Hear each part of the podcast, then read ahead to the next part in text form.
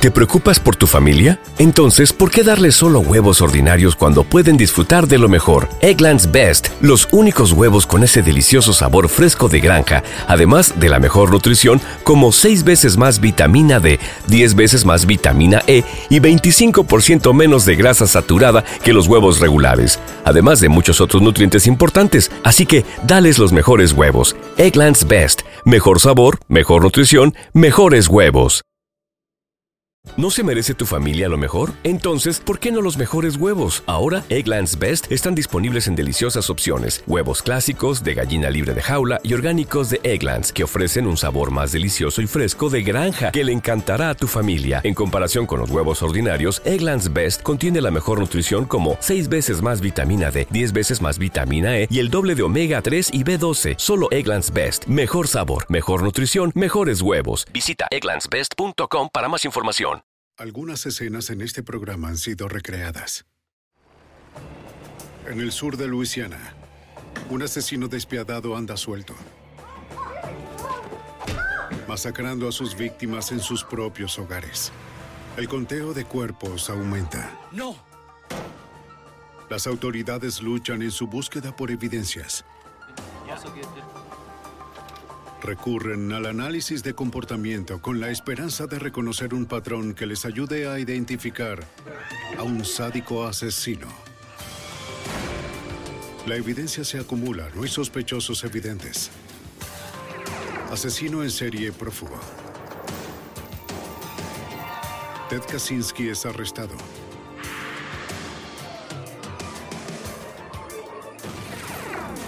Fugitivo a un prófugo.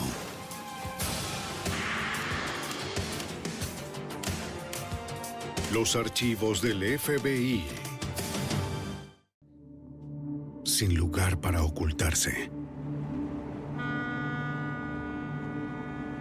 En este episodio se han cambiado algunos nombres. La Place, Luisiana, 9 de mayo de 1997.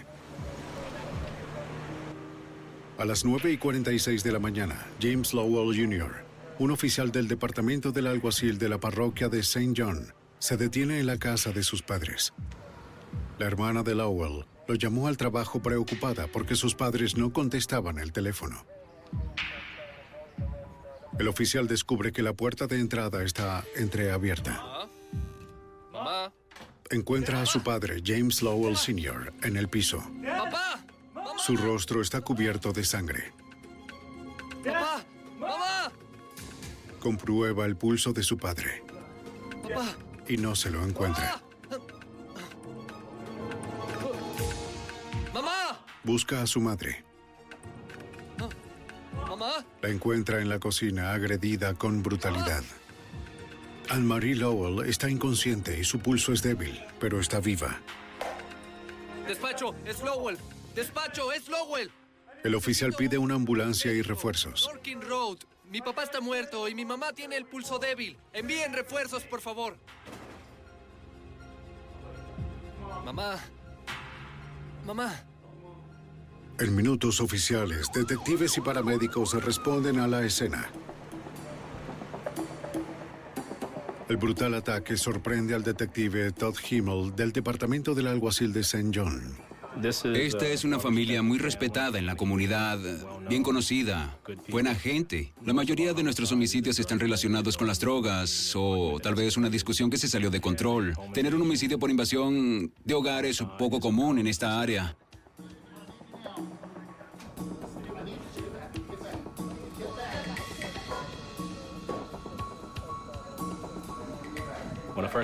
Cuando entré por primera vez en la casa, mi primera impresión fue espantosa. Había una tremenda cantidad de sangre en el suelo y en las paredes. Las lesiones a las víctimas fueron, fueron bastante espantosas. Los paramédicos trabajan para estabilizar a la señora Lowell en el corto viaje al River Parish Hospital. Más tarde ese día muere de sus heridas.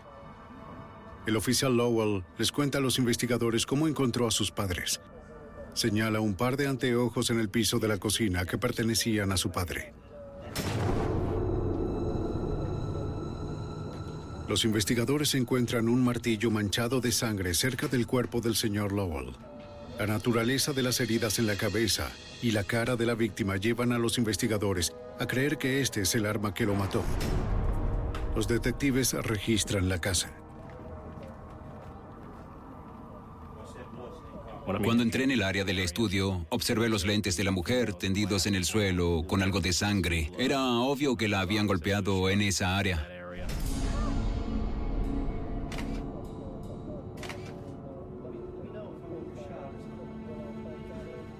Los investigadores encuentran un cuchillo grande de caña de azúcar, a veces llamado cuchilla lateral o machete. Estaba cubierto de sangre. Era obvio que era el arma que infligió las heridas a la víctima.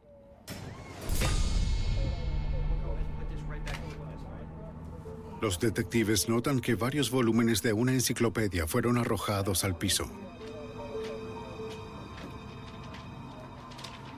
Debe haber algo. Está bien. Wow, wow, wow, déjame ver eso. Tenemos dinero. Déjame ver eso. Es un billete de 100 dólares. Al revisar los libros que todavía estaban en el estante, encuentran que los Lowell habían escondido casi 12 mil dólares allí. Miembros de la familia más tarde confirman el total. El intruso no encontró el dinero. Los investigadores teorizan que la búsqueda del asesino fue interrumpida. Estaba muy cerca de encontrar el dinero. Al parecer, eh, fue asustado antes de que lo hiciera. El hijo que vino a casa para saber de sus padres pudo haberlo ahuyentado. Los técnicos de la escena del crimen buscan en casi todas las superficies expuestas de la casa, pero las únicas huellas dactilares que encuentran coinciden con las víctimas o los familiares cercanos. Necesito que consigas un par de fotos de esto. Los investigadores registran el exterior de la casa.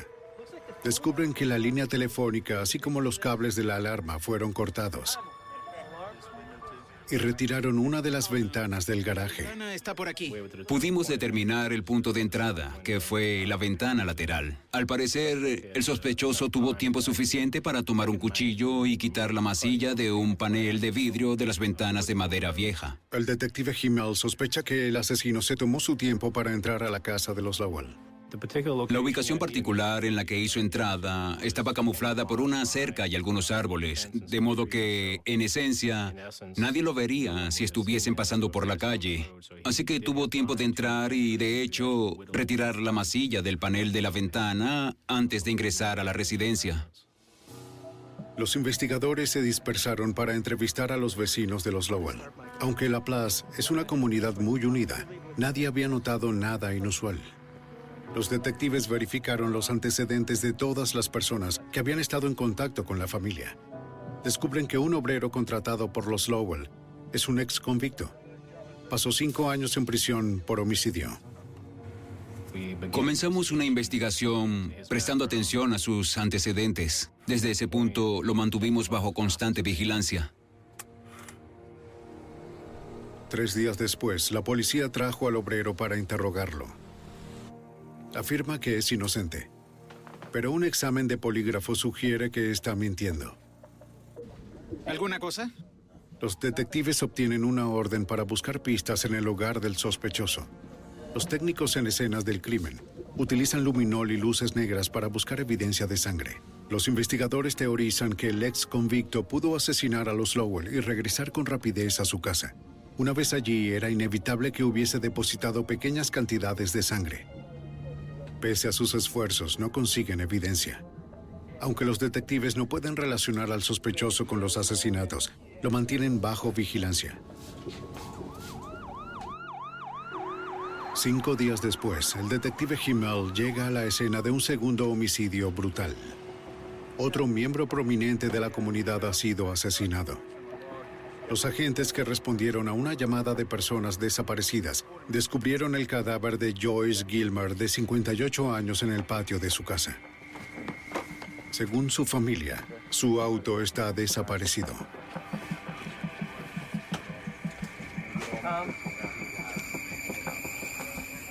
La víctima tiene cuatro laceraciones sangrientas en la parte posterior de la cabeza.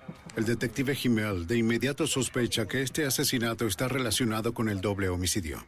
Hubo varias similitudes entre los dos. En principio, ambas víctimas eran bien conocidas en toda la comunidad, ancianos. o bien poseían o tenían su propio negocio en algún momento. El arma elegida era un objeto con bordes afilados. Los investigadores ahora se dan cuenta de que pueden descartar la posibilidad de que el ex convicto sea el asesino. Estaba bajo vigilancia constante en el momento en que ocurrió este crimen, por lo que pudimos eliminarlo como sospechoso porque creíamos con firmeza que ambos delitos estaban relacionados. El detective Himmel camina por la casa en busca de signos de un intruso. No encuentra ninguno hasta que llega al dormitorio principal. Parece como si el asesino supiese con certeza lo que quería. La familia de la víctima informó que faltaba una caja fuerte. La única habitación que fue alterada fue el armario del dormitorio principal donde se encontraba la caja fuerte, lo que nos indicó que el autor sabía con exactitud dónde ir y sabía muy bien lo que estaba buscando cuando entró en la residencia. Y sabiendo que la caja fuerte estaba dentro del dormitorio principal, había una buena posibilidad de que conociera a la víctima. Podría ser que la razón por la cual la asesinó era porque sabía quién era él y podía identificarlo. Los investigadores no encuentran evidencia de sangre dentro de la casa. Concluyen que la víctima quizás fue forzada a ir al patio trasero, donde fue asesinada. Los investigadores de la escena del crimen procesan la casa en busca de evidencia, incluyendo cabello, fibra y huellas dactilares. El asesino fue cuidadoso. De nuevo, no ha dejado nada atrás. Más tarde, ese mismo día, los investigadores encuentran el auto de la señora Gilmer en el estacionamiento de un hotel a pocos kilómetros de su casa. Los oficiales llevan el vehículo al estacionamiento del alguacil para analizarlo. Cuando encontraron el automóvil, las llaves aún estaban en él. Era obvio que había usado esa zona solo para dejar el vehículo y subirse a otro que estaba estacionado antes allí o que alguien lo había recogido. Los técnicos en escena del crimen recogen varias huellas dactilares, pero solo coinciden con la víctima y los miembros de la familia de la víctima. Para el detective Himmel, el auto es otro callejón sin salida. No teníamos ninguna evidencia física que pudiese determinar o incluso ayudarnos a determinar quién fue el perpetrador. Los investigadores revisan las cintas de video tomadas por las cámaras de seguridad del hotel. Desafortunadamente, las cámaras no estaban enfocadas en el área donde abandonaron el vehículo robado. Fue un momento muy estresante, muy tenso, tratando de determinar quién era el responsable de estos crímenes. Trabajar 20 horas al día, dormir 4 horas por noche, fue bastante estresante. Con recursos limitados y casi sin evidencia para continuar, el departamento del alguacil de St. John llama a la oficina del FBI en New Orleans los detectives esperan que los analistas del FBI puedan ayudar a identificar a un brutal asesino. Hola, Tony. ¿Cómo estás? ¿Qué haces? De acuerdo, aquí es donde... El agente especial Dan Funk viaja a las escenas de ambos homicidios a partir de los asesinatos de Lowell. Los investigadores todavía están procesando la casa dos semanas después de los asesinatos. Parte de mi trabajo en el campo, en la escena, es proporcionar toda la información que la unidad de perfiles en cuántico necesita para hacer su trabajo. No están en la escena, soy los ojos y oídos locales para esa unidad. Lo que hago es ir a la escena del crimen, tratar de absorber toda la información que pueda y luego devolverla a cuántico. El agente Funk intenta determinar paso a paso lo que sucedió el día del asesinato. Estoy buscando un comportamiento preofensivo, ofensivo y postofensivo que en principio significa lo que el sujeto y las víctimas hicieron antes del crimen, también durante el crimen y después del crimen. Pequeñas pistas ayudan a la gente a establecer una línea de tiempo.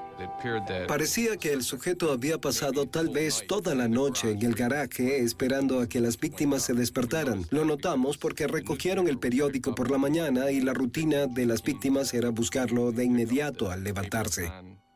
Y luego parecía que había café molido en la basura que indica que hicieron café y se estaban acomodando para su rutina matinal antes de que ocurriese el ataque. Dijeron que hay uno que pertenece al garaje. Según la familia, el arma homicida, un cuchillo de caña o machete, se guardaba en el garaje con otras herramientas. Esa basura. El asesino había de manera literal cortado a la señora Lowell con una hojilla de un metro que encontró en su propio garaje. Podías ver sangre en el suelo, sangre salpicada en las paredes.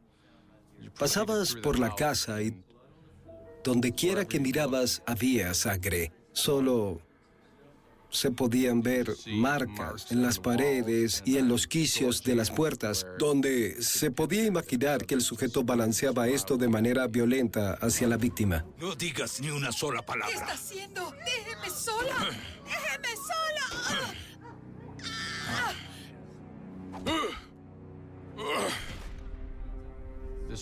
Esta fue quizás la peor escena de crimen que he visto en mi vida y se extendió por toda la casa, lo que indicaba que hubo una confrontación entre las víctimas que seguía y seguía. Vamos a la cocina. Con el descubrimiento de los lentes de la señora Lowell en el estudio, los investigadores creen que fue allí donde el asesino se encontró con su víctima. Se movió muy rápido por el pasillo mientras la perseguían. Como su cuerpo fue encontrado en la cocina, los investigadores especulan que fue perseguida por el intruso. El descubrimiento de los lentes del señor Lowell en el piso de la cocina sugiere un posible escenario. Para tener los lentes del señor Lowell en la cocina, creemos que ese es el punto de contacto inicial entre él y el intruso. Los investigadores teorizan que el señor Lowell entró a la cocina intentando defender a su esposa, pero notan que su cuerpo fue encontrado en el pasillo. Creemos que estaba tratando de conseguir otra arma o tratando de llegar a un teléfono que estaba en el pasillo. ¿Qué le has hecho? ¿Estás loco? ¡Oh, no!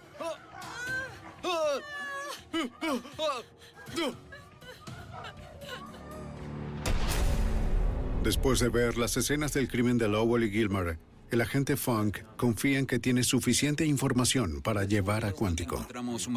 En definitiva, creímos que este era un caso en el que la unidad de perfiles podría ayudar. Hubo mucha interacción entre las víctimas y el sujeto, y había una gran cantidad de actividad que podría usarse para crear un perfil del delincuente.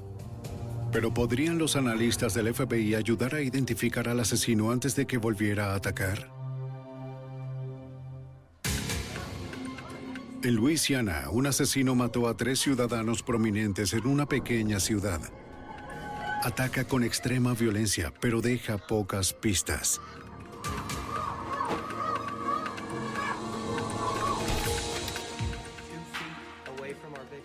En la sede del FBI en Cuántico, Virginia, el agente especial Dan Funk y los investigadores locales informan a los analistas del FBI sobre los asesinatos. Tiene el caso más reciente. El experto observa que la escena del crimen de Lowell refleja un comportamiento mixto. Así que es una buena arma de dos manos. Muy afilada. No vale nada. El sujeto era organizado en los robos, pero desorganizado en los asesinatos. El sujeto trajo consigo herramientas para desactivar las alarmas y las líneas telefónicas y para ingresar a la residencia, pero fue desorganizado una vez adentro. No trajo un arma con él, pero encontró armas de oportunidad ubicadas dentro de la escena. Los analistas también notan que la planificación cuidadosa daba paso a la violencia extrema cuando el intruso se enfrentaba a sus víctimas.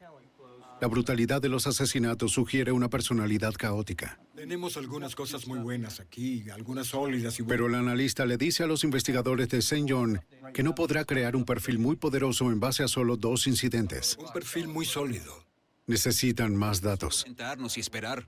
Lo que voy a sugerir es volver. El consejo del analista para los investigadores es regresar y revisar en sus archivos de casos no resueltos para buscar asesinatos similares sin resolver en jurisdicciones cercanas. Gracias. Investigadores del Departamento del Alguacil de St. John se reúnen con detectives de parroquias cercanas. Los detectives comparten los detalles de sus archivos de casos sin resolver y hacen un descubrimiento escalofriante. Encuentran que durante el último año, tres homicidios no resueltos tienen sorprendentes similitudes con los asesinatos de Lowell y Gilmer. Los registros muestran que ocho meses antes, en la cercana parroquia de Ascensión, el propietario de un taller de reparación de automóviles fue golpeado hasta morir con un bate de béisbol de aluminio. Una cantidad sustancial de dinero fue robada de la casa de la víctima. de un taller de reparación de automóviles en mi distrito y sucedió alrededor de un año antes de su doble. Cinco meses después, en la parroquia de St. James, una mujer de 58 años fue apuñalada y golpeada hasta morir en su casa. La policía encontró un cuchillo ensangrentado en el fregadero. no pudieron recuperar ninguna huella dactilar del arma o en la escena. Fotos. Tenían a una mujer de 58 años. Menos de tres semanas después, también en la parroquia de Ascensión, una mujer de 71 años fue golpeada y asesinada a puñaladas en su dormitorio. La víctima fue apuñalada varias veces y golpeada con un trofeo. Los detectives encontraron una caja fuerte abierta en el armario de un dormitorio. El contenido de valor desconocido se lo llevaron. Esta mujer, lo que era extraño, es que fue encontrada debajo Las de- líneas telefónicas y los cables de alarma de la residencia habían sido cortados. Los investigadores concluyen que el mismo asesino pudo haber cometido hasta seis homicidios. Pero antes de que el grupo de trabajo pudiera pedirle al FBI que revisara los nuevos datos y creara un perfil más detallado, hay otro ataque. Poco después de las 4 de la mañana del 7 de julio de 1997, los detectives del departamento del alguacil de la parroquia de Ascensión llegan a la casa de Vincent y Julie Roland. El oficial uniformado informa al sargento detective Mike Tony. La oficina del alguacil respondió la llamada del 911 que recibimos. Después de que la división de patrullas de la oficina del alguacil llegó a la residencia, se enteraron de que había una invasión de hogar. Fue un ataque brutal, fue un ataque perverso contra dos personas mayores de la comunidad. El detective Tony se enteró de que la pareja sufrió severas laceraciones y heridas de bala. De milagro, ambos estaban vivos. Al día siguiente, Tony visita el hospital y se entera de que ambas víctimas se han estabilizado. Un médico le dice a los investigadores que docenas de balines de escopeta de calibre .410 fueron retirados de la cara, cuello y áreas del pecho de ambas víctimas. Si los Roland hubieran sido alcanzados por municiones de mayor calibre, no hubiesen sobrevivido. Entre sus heridas, el señor Roland tenía una gran herida de cuchillo y un disparo de escopeta en su cara. Fue increíble que pudiera hablar y darnos información. Estaba decidido a dar esta información porque quería que atraparan a su atacante. Y dio una valiosa información sobre cómo se produjo el ataque. El hombre le dijo a los investigadores que él y su esposa estaban dormidos en la cama. Eran como las dos de la madrugada. Se despertó cuando esta gran roca de 13 kilos fue arrojada sobre su cara. Mientras se levantaba de la cama, el atacante comienza a golpearlo en el área facial con el machete. Entonces intenta defenderse del ataque. El hombre lo golpeó con un machete una y otra vez. El señor Roland le dijo que le ordenaron abrir una caja fuerte que estaba en el armario de la habitación. Le dijo al hombre que no podía abrir la caja fuerte porque estaba muy mal herido. Él y su esposa fueron obligados a ir al baño. La combinación de la caja fuerte. 36. Para ganar tiempo, con intención le dio a su atacante la combinación incorrecta. Sí. Sí. 36, 4, 34. ¿Estás bien? 36. Estoy bien. No te preocupes. ¡No abre! Respuesta incorrecta. Esa no es la combinación. Le ordenó a la señora Roland que abriera la caja fuerte o los mataría a ambos. Vamos. ¡Ábrala! ¡Abra la caja! Está tomando mucho tiempo. ¡Ábrala ya! ¡Ábrala ya, le dije! ¡Apártese! Dámelo todo. La caja fuerte contenía más de 100 mil dólares en efectivo.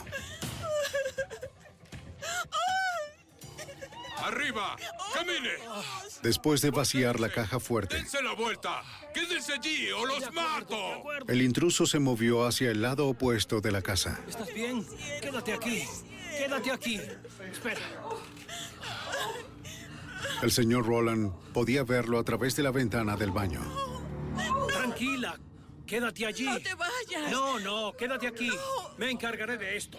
Salió del baño y buscó el cajón en el armario de la habitación donde guardaba dos Quédate pistolas. allí.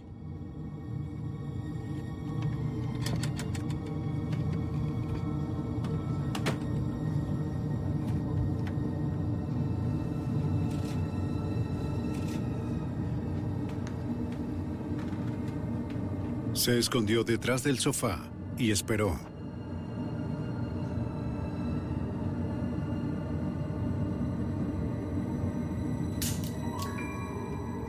Había tomado el revólver equivocado. El que mantenía cargado todavía estaba en el armario. El intruso había encontrado una escopeta en un armario de armas.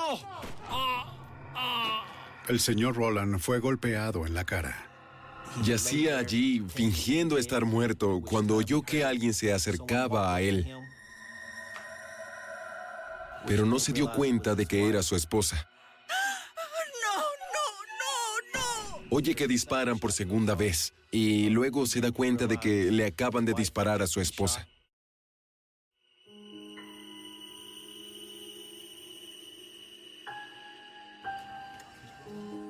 La señora Roland le dice a los investigadores que se quedó quieta hasta que el intruso se fue. Luego intentó llamar al 911, pero la línea telefónica había sido cortada. Aterrada y sangrando, logró conducir hasta la casa de su hijo donde llamó a la policía. Los detectives de la parroquia de Ascensión comparten los detalles de, las declaraciones de los Roland con los investigadores. Están seguros de que el ataque está conectado a los homicidios que están investigando. Estaban vinculados debido al tipo de invasión de hogar que era. El perpetrador entró en la residencia por una ventana. Antes de abrir la ventana había cortado los cables del teléfono a la residencia, lo que desactivaría el sistema de alarma. Y luego, después de entrar en la residencia, busca algo que le sirva de arma y ataca a las víctimas mientras estaban en la casa. Los detectives también notan similitudes en las víctimas del asesino. Todos eran ancianos con empresas propias y eran acaudalados. Los Roland son las únicas personas que se han encontrado cara a cara con este brutal asesino y han vivido para contarlo. Los investigadores regresan al hospital con un dibujante que crea un dibujo compuesto del sospechoso basado en la descripción de los Roland. Lo describieron como un hombre blanco con una especie de cabello despeinado, delgado y una voz muy autoritaria. Describieron su voz como la voz de una persona de la parroquia del río, de esa área, además de tener un fuerte acento del sur de Luisiana. Los investigadores difunden el dibujo compuesto del agresor en los medios de noticias locales. El hombre buscado se describe como un hombre blanco, en sus 20 o 30 años de estatura media, de constitución media y cabello rubio arenoso. Ahora, la policía de tres jurisdicciones de Luisiana por fin tienen su primera pista en la identificación de un asesino despiadado.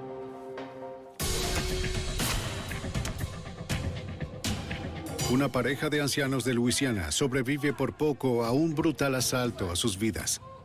Su atacante ha sido vinculado a seis asesinatos en 10 meses. Ahora el presunto asesino en serie anda suelto con más de 100 mil dólares en efectivo. Armados con las declaraciones de los sobrevivientes, los investigadores de Luisiana regresan a Quantico, Virginia, para presentar los casos más recientes vinculados a la unidad de perfil del FBI.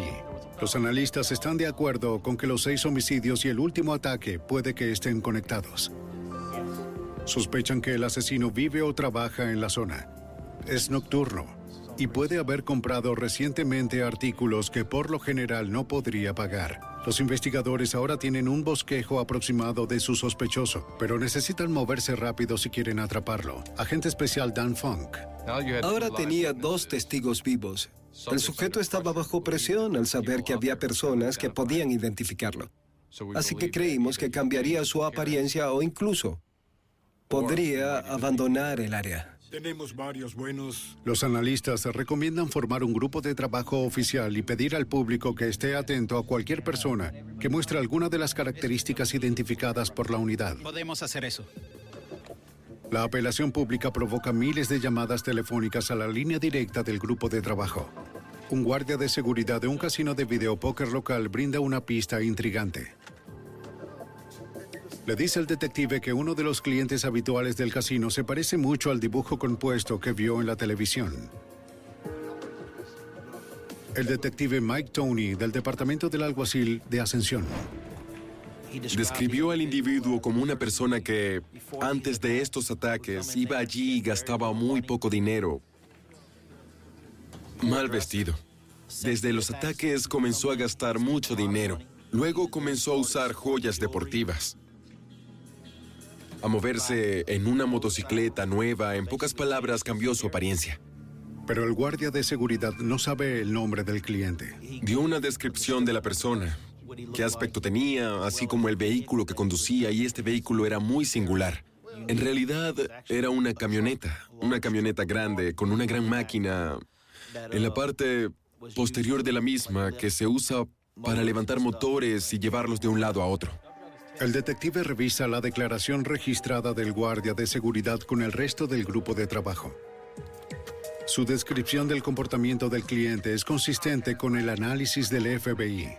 Espera un minuto, espera un minuto, Al escuchar los comentarios del guardia de seguridad sobre la camioneta del cliente, un detective se da cuenta de que conoce al hombre que se describe. Una camioneta tenía un elevador casero en la parte trasera. Esto suena El cliente es un mecánico de automóviles que una vez trabajó para un amigo suyo. El mismo hombre que había sido golpeado hasta la muerte con un bate de béisbol en su casa seis meses antes. Un asesinato vinculado a su sospechoso. El nombre del mecánico es Daniel Blank. Blank es un ex empleado de un taller de reparación de automóviles propiedad de la víctima. Fue una de las 36 personas que la policía entrevistó en relación con ese crimen. Aunque de manera voluntaria había dado una declaración a la policía, los detectives no encontraron nada sospechoso. Una revisión de su registro revela un arresto previo por un robo menor en la parroquia de St. James. Ese es un sospechoso con el que saldré y hablaré. Los investigadores viajan a la última residencia conocida de Daniel Blank para hacerle algunas preguntas.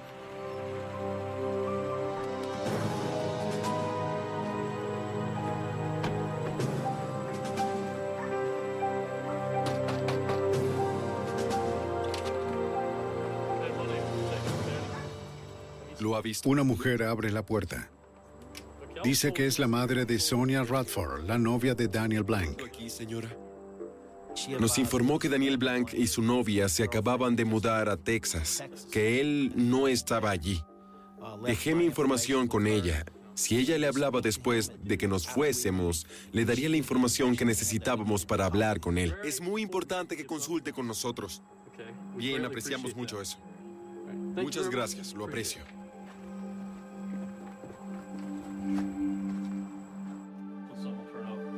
Diez minutos después de que el detective Tony regresa a su oficina, recibe una llamada telefónica.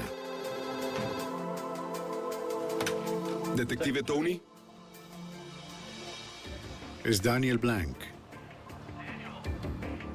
Daniel, oye, escucha, voy a Dice que está llamando desde Onalaska, Texas.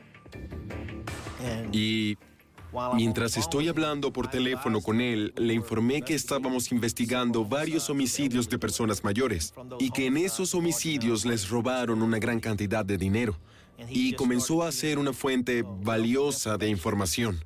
Comenzó a hablar sobre cómo estaba jugando, que estaba ganando mucho dinero, que tenía todos los recibos de sus ganancias de juego. Y durante la conversación me dice que regresará a Luisiana en pocos días. Así que se acordó dónde vendría a reunirse con nosotros cuando regresara a Luisiana. Pero voy a regresar a Luisiana. Bien, Daniel, por favor, llámame tan pronto cuando vuelvas aquí. ¿Te parece? Muy bien, muy bien, gracias. Adiós. Pero Daniel Blank no tiene intención de regresar a Luisiana. Por lo que los investigadores tendrán que ir a buscarlo. En Luisiana, las autoridades identifican a un sospechoso en una serie de brutales asesinatos.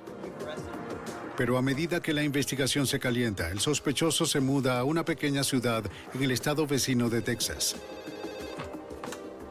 Los agentes federales en Luisiana contactan con el agente especial Rick Locke en la agencia residente del FBI en Lufkin, Texas. familiarizados con los homicidios. El agente Locke a menudo trabaja en secreto, por lo que su identidad debe ser protegida. En cualquier momento en que haya un caso que involucre a la muerte violenta de varias personas y la posibilidad de un asesino en serie suelto, se le da prioridad número uno. El agente Locke le pide al teniente detective Mike Nettles del departamento del alguacil del condado de Polk que localice y vigile a Daniel Blank. Nettles busca en los registros de servicios públicos locales y encuentra a Blank viviendo con su novia Sonia Radford en un parque de casas rodantes en Onalaska. Una vez que lo identificamos, entonces comenzamos a trabajar en tratar de construir un caso para ver si gastaba mucho dinero. ¿Tenía mucho dinero? Porque sabíamos que tomaron mucho dinero de algunas de las escenas de asesinato en el sur de Luisiana.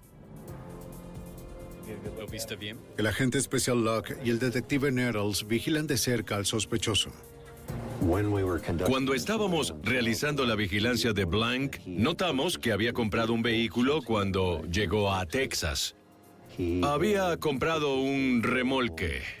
Eh, luego alquiló un negocio de reparación de automóviles y abrió una empresa conocida como Daniels Automotive. Los registros públicos revelan que Blank ha alquilado el garaje a nombre de su novia.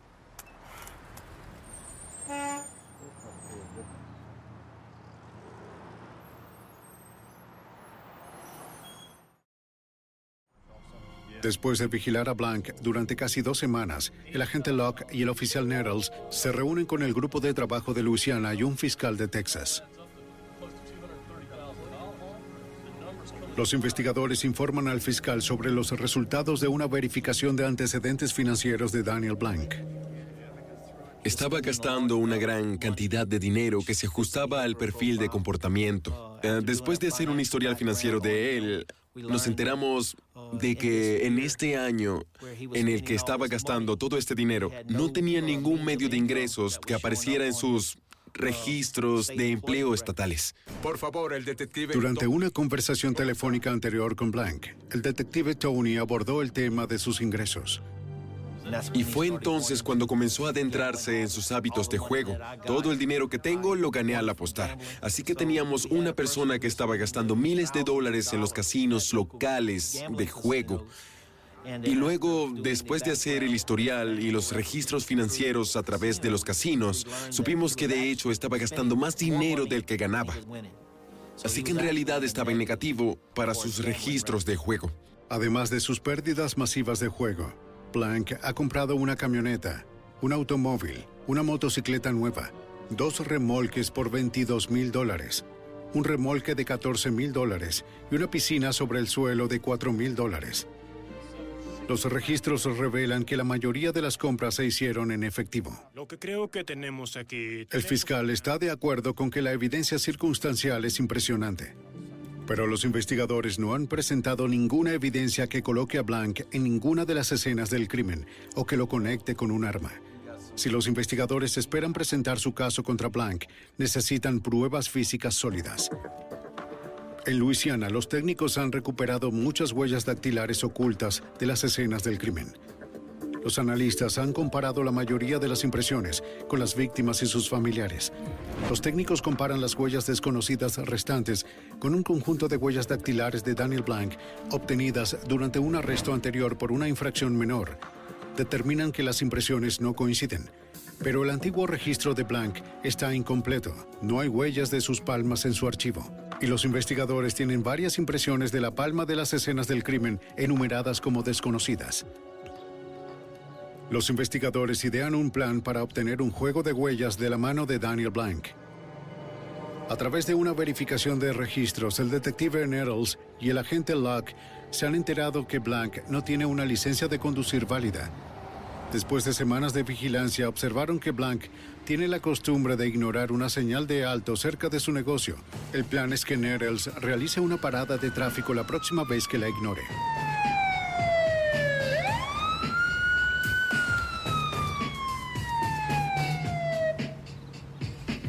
¿Cómo está, oficial?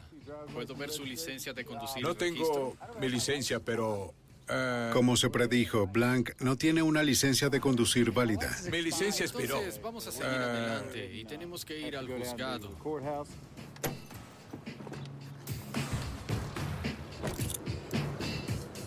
¿En realidad cree que todo esto es necesario? Camine por el costado del auto, por ¿Sí? Nettles lo pone bajo arresto y lo lleva a la oficina del alguacil del condado de Polk. Durante el proceso de fichaje, los oficiales toman un juego completo de huellas dactilares y de palma de Blanc.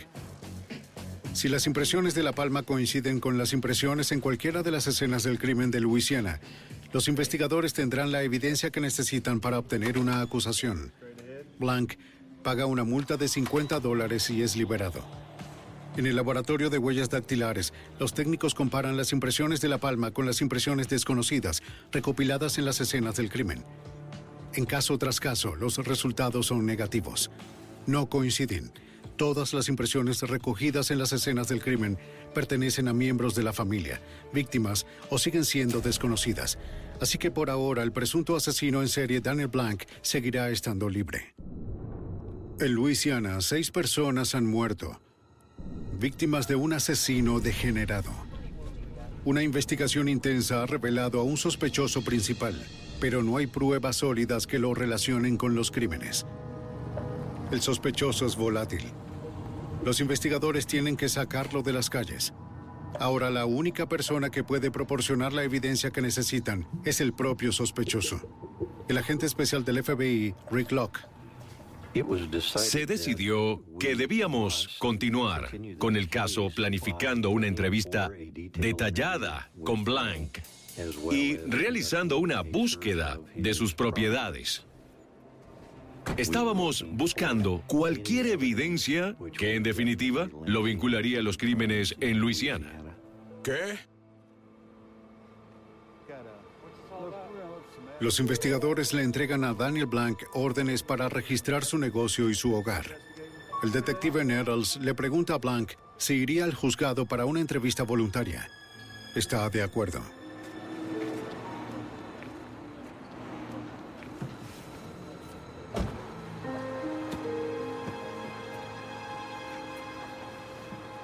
¿De qué se trata todo esto? Blanc no es arrestado, pero se le avisa de sus derechos.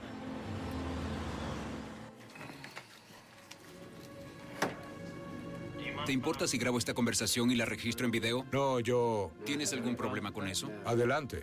Los detectives de Luisiana, Mike Tony y Todd Himmel, conducen la entrevista crítica. Es mucha presión. Usted sabe que o bien obtiene una confesión y resuelve estos casos, o no lo hace y no tiene nada. No teníamos evidencia física y la evidencia circunstancial no era tan buena como para llevarlo a juicio. Sabíamos que necesitábamos una confesión. Sabíamos que necesitábamos que nos dijera que era el responsable de matar a estas personas. Sin eso no teníamos nada. Nuestra estrategia fue comenzar primero con información de antecedentes con Daniel. Hacerle preguntas de las que sabíamos la respuesta, su vida familiar, su educación, su experiencia laboral. Eso quizá consumió una hora, una hora y media. Luego pasamos a cubrir algunos de los homicidios.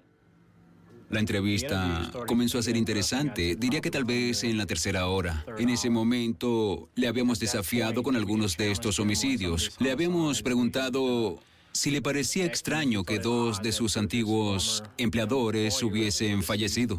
Pero estoy seguro de que no lo maté. En ese punto se puso un poco agitado, estábamos caminando por una línea fina, no queríamos molestarlo hasta donde pudiese irse, no estaba bajo arresto, podría haberse ido en cualquier momento. No fui yo. Que no tienes nada que ver con eso. Blanc sigue negando cualquier participación en los asesinatos. Parece improbable que confiese algo. En el pasillo, los investigadores interrogan a la novia de Blanc, Sonia Radford. También ha aceptado una entrevista voluntaria. Investigando varios homicidios. Fue por completo una entrevista consensual. Era libre de irse. Los entrevistadores se acercaron a ella y le preguntaron si estaría dispuesta a visitarlos en una sala de entrevistas en el juzgado. Y así se hizo. Estuvo de acuerdo. Ya sabes. Sonia le dice a los investigadores que se mantuvo fuera de los asuntos de Daniel, pero admite que a menudo salía por la noche sin decirle a dónde iba. Solo por, por su trabajo. Sonia también admite que un par de veces lo dejó en las áreas donde se cometieron los asesinatos. Blanc siempre le decía que iba a reparar el auto de alguien.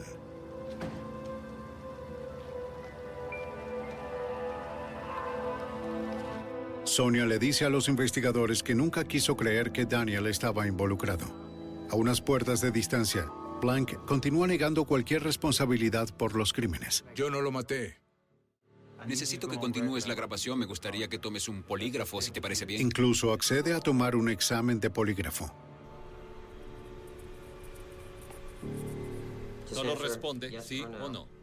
Creo que aceptó tomar el polígrafo porque tenía que dar la impresión de que era colaborador y quería que creyésemos que era inocente.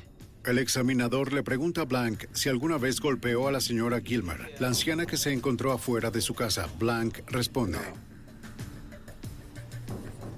Después de tres pruebas, el examinador de polígrafo informa que Blank está exhibiendo comportamientos engañosos.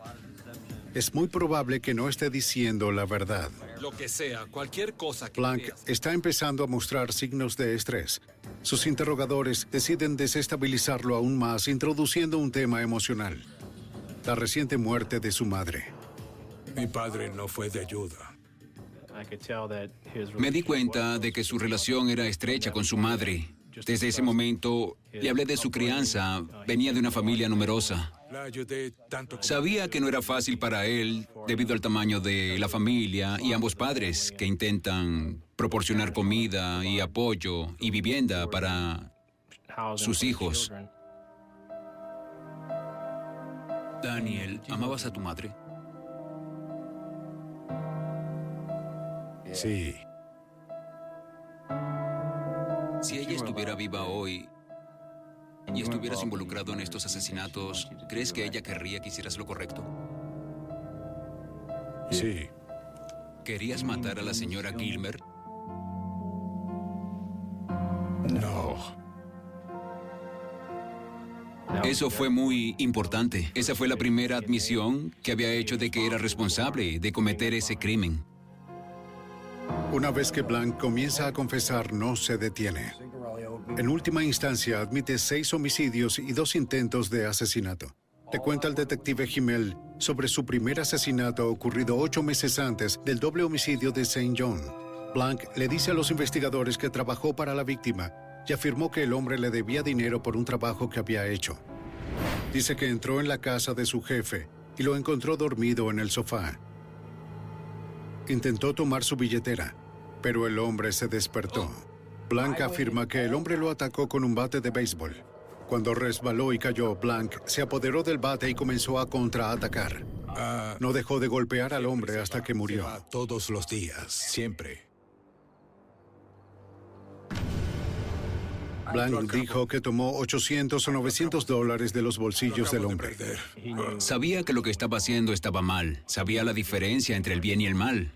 Y creo que después de ese primer homicidio se volvió cada vez más fácil que ocurriese de nuevo. En su confesión, Blank dice con firmeza que actuó en defensa propia. Eso fue en defensa propia. Insiste en que las seis víctimas de asesinato lo atacaron es primero. ¿Estaban tratando de matarte? Trataban de matarme. Entiendo. Pero apreciamos que seas honesto. La interpretación de Blank puede ser sesgada, pero su memoria de las escenas del crimen es casi fotográfica. Su memoria era increíble. La cantidad de detalles que pudo recordar. Ser capaz de dibujar diagramas de las casas. Dibujar diagramas de las armas que usó. Su atención al detalle era increíble. Desde la cerca la escuché. La confesión continúa durante 13 horas. Y fui por el pasillo a ver. Cuando llegó al final, se sentía muy cómodo. Bebía un refresco, fumaba un cigarrillo y se sentía muy cómodo hablando de estos crímenes con detalle. Las autoridades de Texas arrestan a Daniel Blank por cargos de asesinato y luego lo extraditan a Luisiana para ser juzgado. Daniel Blank es condenado por cinco homicidios y recibe tres cadenas perpetuas y dos condenas a muerte. Ahora se encuentra en el corredor de la muerte en la penitenciaría estatal de Luisiana en Angola. El estado de Luisiana decide no presentar cargos por el sexto homicidio ni por los intentos de asesinato, confiados en que Daniel Blank nunca saldrá vivo de este lugar.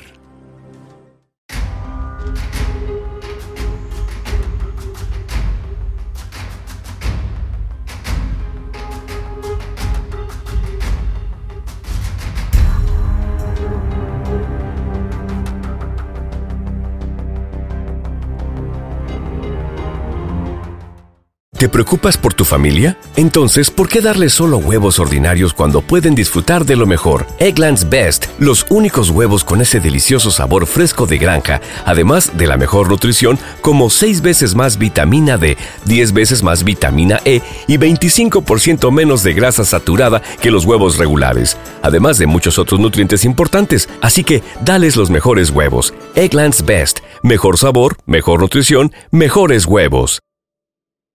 You know how to book flights and hotels. All you're missing is a tool to plan the travel experiences you'll have once you arrive. That's why you need Viator. Book guided tours, excursions, and more in one place. There are over 300,000 travel experiences to choose from, so you can find something for everyone. And Viator offers free cancellation and 24 7 customer support for worry free travel. Download the Viator app now and use code Viator10 for 10% off your first booking in the app. Find travel experiences for you. Do more with Viator.